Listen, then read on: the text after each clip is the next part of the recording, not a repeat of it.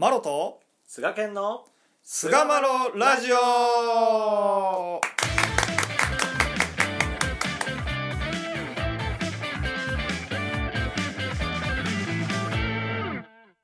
さあそれでは始まりました。第501回菅マロラジオ。おい。ちょっと言い慣れてないですわ。500台に乗ったらねやっぱまた400言うて言うてたんで501回、えー天理教ね。教祖伝を読む7生い立ちということでお話ししていきます。どうぞよろしくお願いいたします、お願いします。えー500回を超えましてですね。ついに、うんうん。えー次なる塚は1000回ということでやっていきたいと思うんですけど。ああか。あへこんだ。っ回か。ていうかさ500回はようやってきたなほんま。いやまあはいそうですね。恐ろしい話ですよ本当。これを考えるだけでも本当に、本当にね。はい。ありがたい。ありがたいわありほんまに本当にね。うん。はい。はい。まあそんなことでですね今回は、えーちょっと久しぶりに、えーはいはい。教祖殿に戻ってですね生い立ちをお話ししていくんですけれども、はいはい。えーまあ、実際のところですね親様の生い立ちのお話というのはうん。あまり残されていないというのが現実であるんですね。というのはうん。その親様のことを語り継げる人たちがほとんど残っていないと、その立教以前の話をね。うん。修二さんも修二さんも股間さんも親様より先にお出直しくださってますし、うん。えー残された人っつったらまああーおまささんかうん。親様よりあねあの後まで生きられたのは。うんうん。あと肉の身内で言ったらあー弟実弟前川半兵衛さん。半,、うん。ね。半三郎かな。半三郎。うん。まあ名前がね。名前が変わったっていうね、うん。まあこの方々しかいてなかったので現実問題うん。うんまあ見聞きした話はねあるかもしれへんけれどもうん。親様の幼少期の話っていうのはあんまり残されてないのが現実であるとうん。いうところですね。そうですね。うん、ただまあその常人ではなかったっていうところのお話なんかは、多分いくつもその伝えられてたと思うんですよね。うん。うん。でそことまあそのいわゆるこれはちょっとフィクションちゃうかみたいなそのおひれはひれのついた話っていうのが、うん結構あったんじゃないかなっていう見立てがあの、うん。教祖伝編纂の中では多分かなりあってですね。うん。二代新橋様はその脚色めいたことは極力省くようにされたっていうのはうんうん結構こうドラマチックに仕立てようというそういう意図みたいなのが結構昔の資料には、まあ、あったんではないかなっていううんふうに思いますね。そうですね。やっぱりその外の文筆家に書いていただいた時とかでも、うんうん。宇田川文化遺産であったりね。うん中西牛尾さんであったりこう、書いていただいた時もやっぱりそこにはこう信仰者でなかったという部分もあってね、でやっぱ劇的に書かれても、そういうものでもないと いうようなところもあって、うん。なかなかこう前に進まなかったんでしょうけれども。だからまあ現実的にこの生い立ちのところとかで書かれてるのは本当に数少ない資料の中でもまあまあこれはあのまあまあこういうことだろうっていうふうに思われたところを残しておられるという認識でいい,、いいいいねんな。いいと思います。はい。うんまあギリギリ、ギリギリのところで。ということですね。はい。うんうんまあ、いわゆるそのお生まれになられた時に五色の雲がたなびいたっていうはい、その辺のくだりなんかは教祖伝には、まあ、まあ省かれてあると思うんですけども、まあ、そのがまあ最たる、まあ、一つの例なんかなっていうふうには思いますね。確かに前川しずさんっていう方かな菊太郎さんの子供やったかなうん。が語っておられたっていうふうに復元には書いてたかな確か。うん。うん。うん。うん、なるほど。まあ伝聞よ要はだからそれも。うん。そうですね。そその時うん生まれたのが前川家なんで、前川家に伝承しているっていうのは、まあ一つ、まあ、まあそういうことよね。まあ、近い、近いところ近いななのかなとね思,、まあ思ったりはしますけど。前川ニーヤンはその時確か6歳やったかなんかなんよ。6つ離れてるんで。だからまあニーヤンは記憶にあった可能性はあるよね。あの、京介ニーヤン。京介ニーヤン。京介にや、お面を作った京介おにお面を作ったあの、手先が器用なニーヤンは、もしかするとうん。っていうふうに、まあでも誰から聞いたかっていうところまでは書かれてなかったんで、うんうんうん。まあその程度に僕は認識としてはとどめて終わってるんですけど、そうなんかなぐらいの感じで想像してる感じで。うん。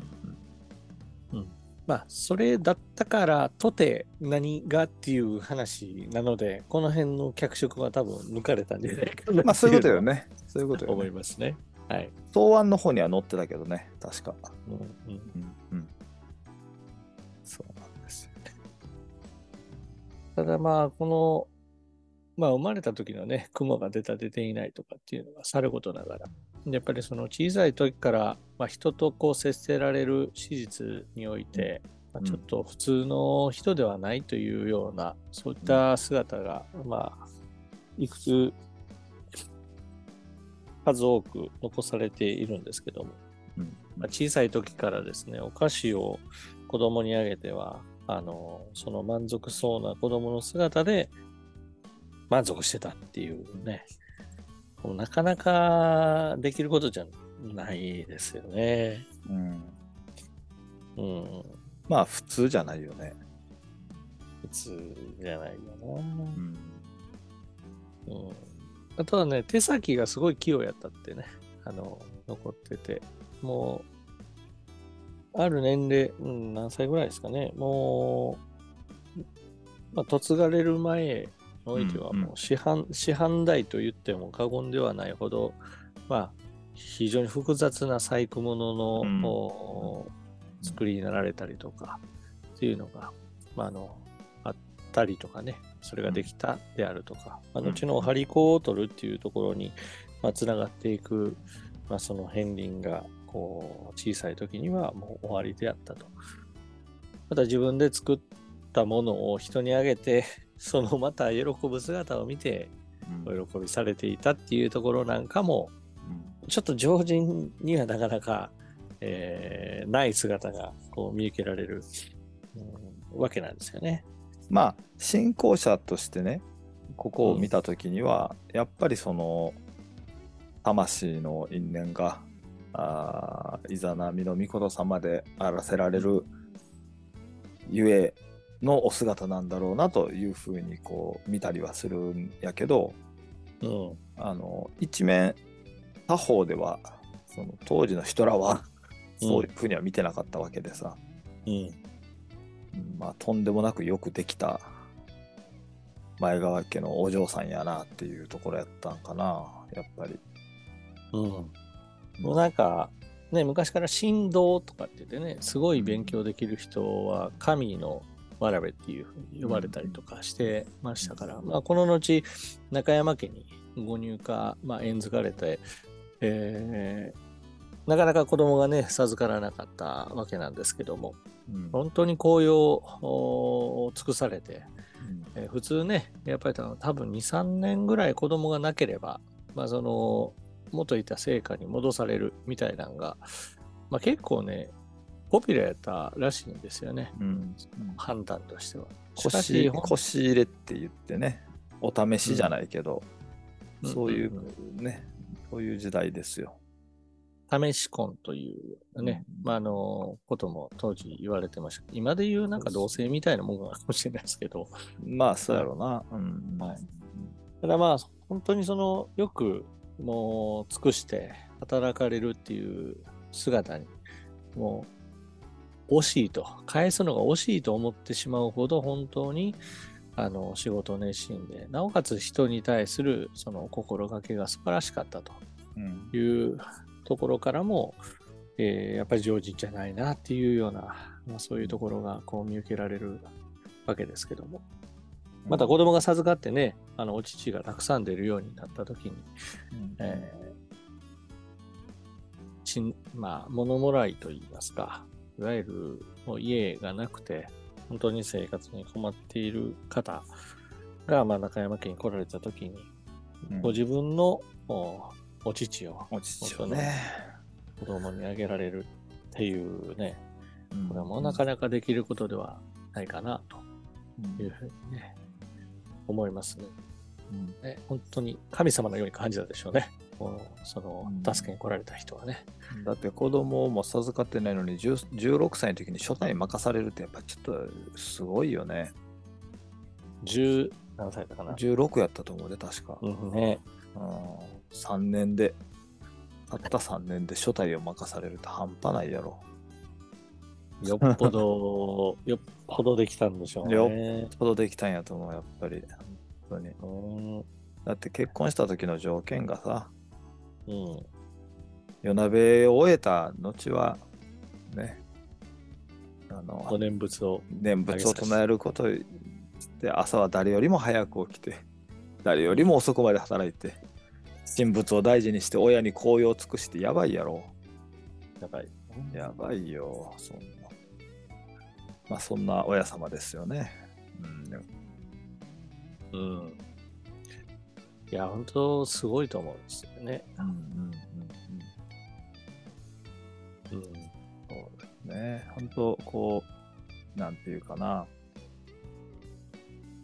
うん、振動やったよね。で人の憂いに心を沿わすことのできる方やったんやろうなと思う幼少期から、うん。うん、でなかったらね甘になりたいっていう風にならへんからなやっぱり。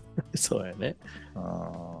やっぱりその世の無常を感じておられたんちゃうかなって確かあの私の親様に書いてあったと思うねんけど。書いてありましたね。ね。えーそう俺もそれ読みながらあせやなってなんか思った、うん。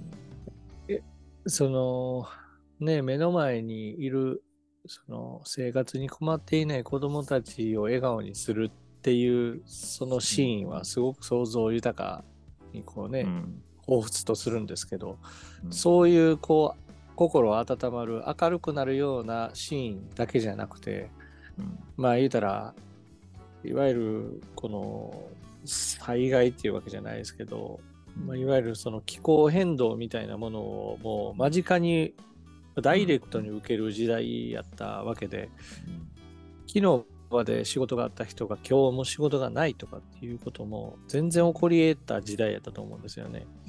うん。だからあの奈良のほんまの片田舎やったと思います当時としては、まあ、そういう片田舎にあってもですね物乞いが現れまあおられるということを考えてもですねなんでこの世の中はこんなあー救われない身寄りのないそういった人たちが生まれる世の中なんだろうっていうことをこう嘆いておられたっていう一面もやっぱあったからその尼になってそういう人たちの助かる道をこう模索したいっていうふうに思われたっていうのもうんもう本当にこう人心を超えられたまあ人類の母であるという因縁としかもう思いようがないというふうにちょっと思えてきますよね。やっ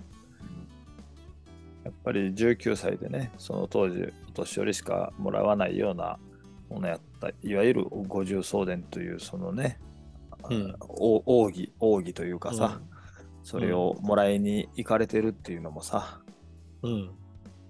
ほんまにそういう神仏に帰依して、小さい頃からね、浄土和さんをお母さんの後ろで一緒に唱えてたっていうお姿とかも、本当に目に見えないものを大事に扱いながら、うんうん。